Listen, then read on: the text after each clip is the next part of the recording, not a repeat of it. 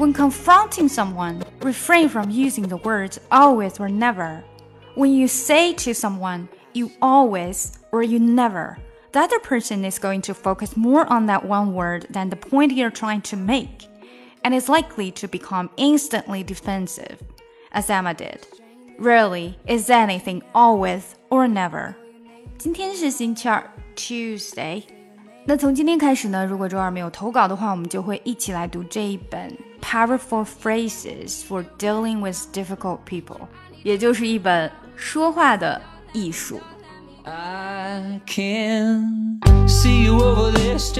更详细的讲解，请点击我的名字查看听力阅读专项提升。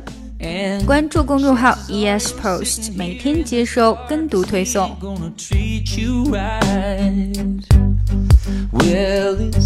Probably not my place, but I'm gonna say it anyway.